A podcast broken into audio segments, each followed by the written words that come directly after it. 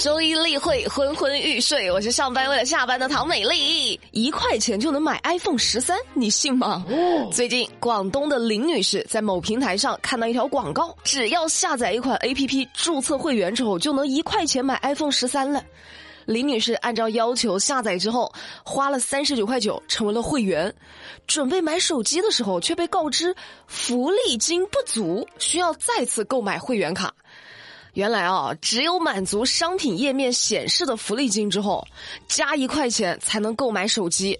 像三十九块九，你买一张会员年卡，可以获得四十九块九的福利金。按照这样的推算啊，iPhone 十三的官网售价二百五十六 G 的是六千七百九十九块钱，要充值二百六十一年的会员，花费一万多才能凑够福利金，花的钱已经远远超出了手机的价格。那大家可能会说，不是还有会员给你用吗？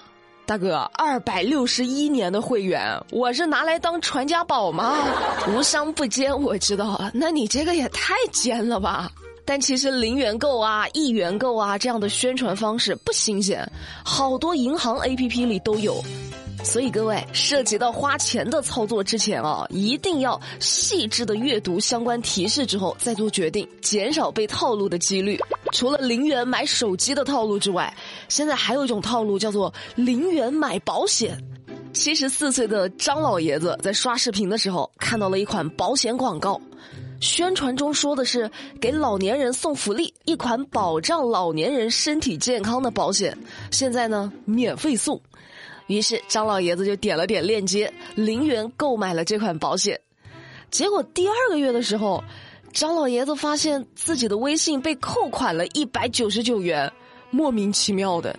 原来所谓的零元购保险，免费的仅仅是第一个月，后续每个月都会扣款一百九十九元，而这个保险能报销的种类少，比例小，根本就不值这个保费。于是张老爷子的子女打电话和对方沟通，说能不能把我爸的那个保险停掉啊？谁知对方不仅不给停，还威胁说你不能停啊，停了影响你的信誉啊。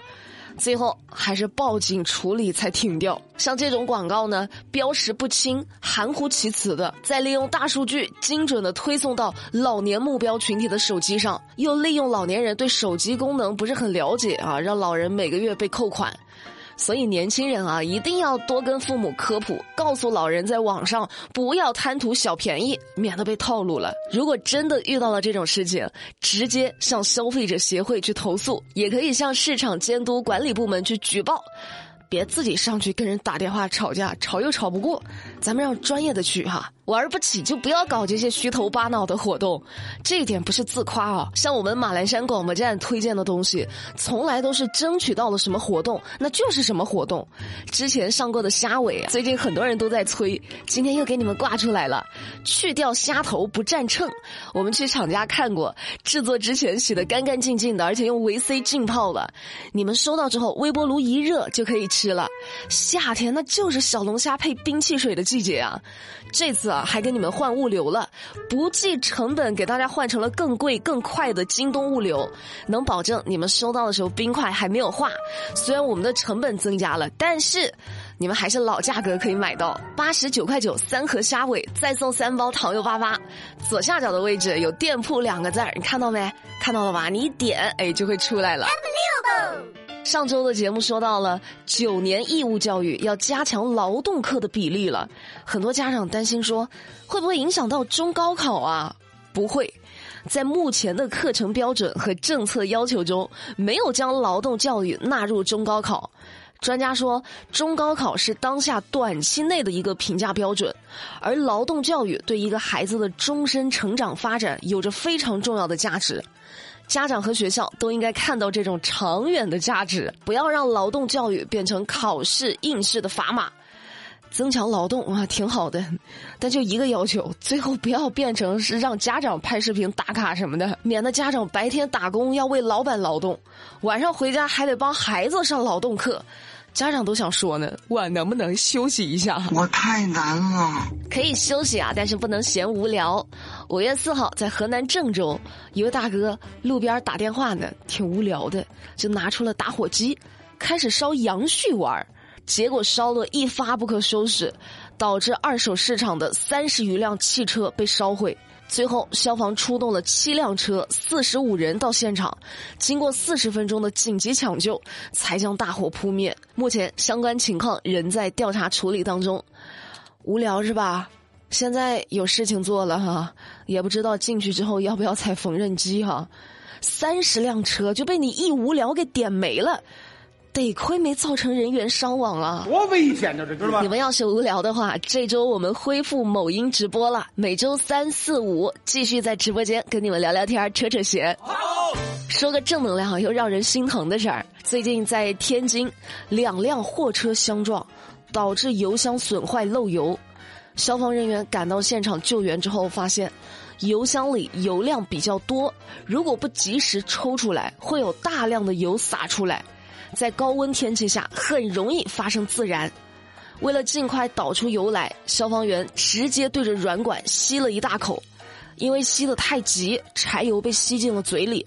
为了保护更多人的安全，义不容辞的放弃了自己的安全，给他们降龙十八赞，辛苦了！完成任务之后，一定要好好的清洗口腔和肠胃。跟你们说个知识点哈。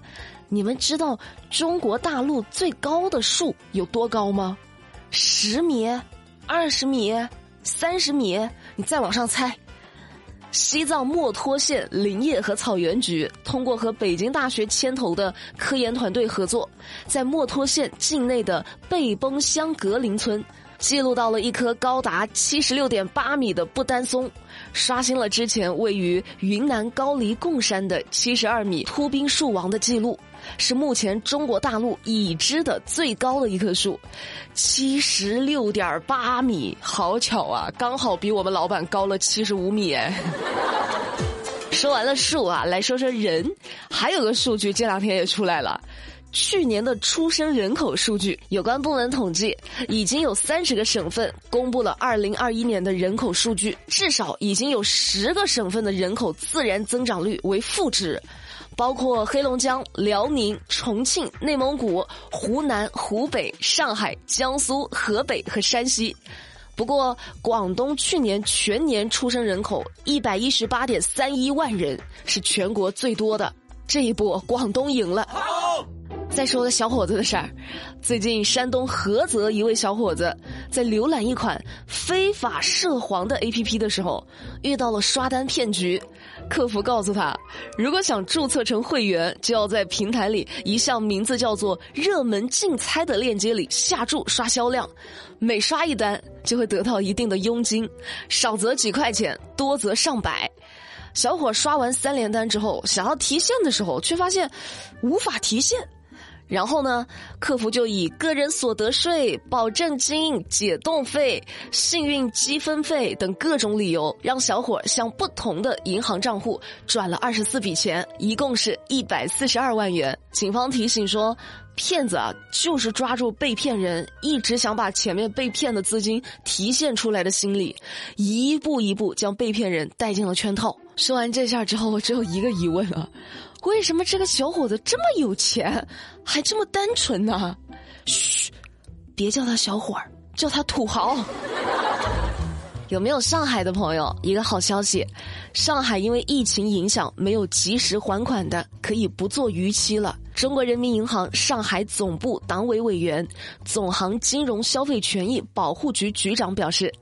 因为感染新冠肺炎住院治疗或者隔离的人员，因为疫情防控需要隔离观察的人员和参加疫情防控的工作人员，没能及时还款的逾期信贷业务，不作为逾期记录报送。对于受疫情影响暂时失去来源的个人，按照调整后的还款安排报送征信记录，已经报送的按征信纠错程序予以调整。希望疫情早点结束，大家的生活也能早点恢复。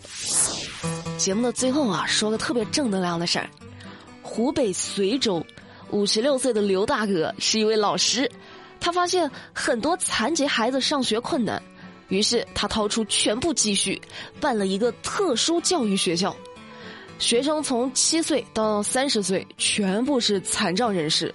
不仅食宿全包，连女孩子用的卫生巾都免费提供，而且一坚持就是十二年。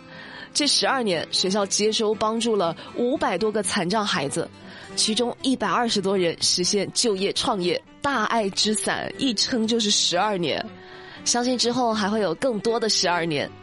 平凡的人做伟大的事儿，为刘大哥点赞。那今天的节目，美丽就跟你们聊到这儿啦，我们明天不听不散，拜拜。I love you.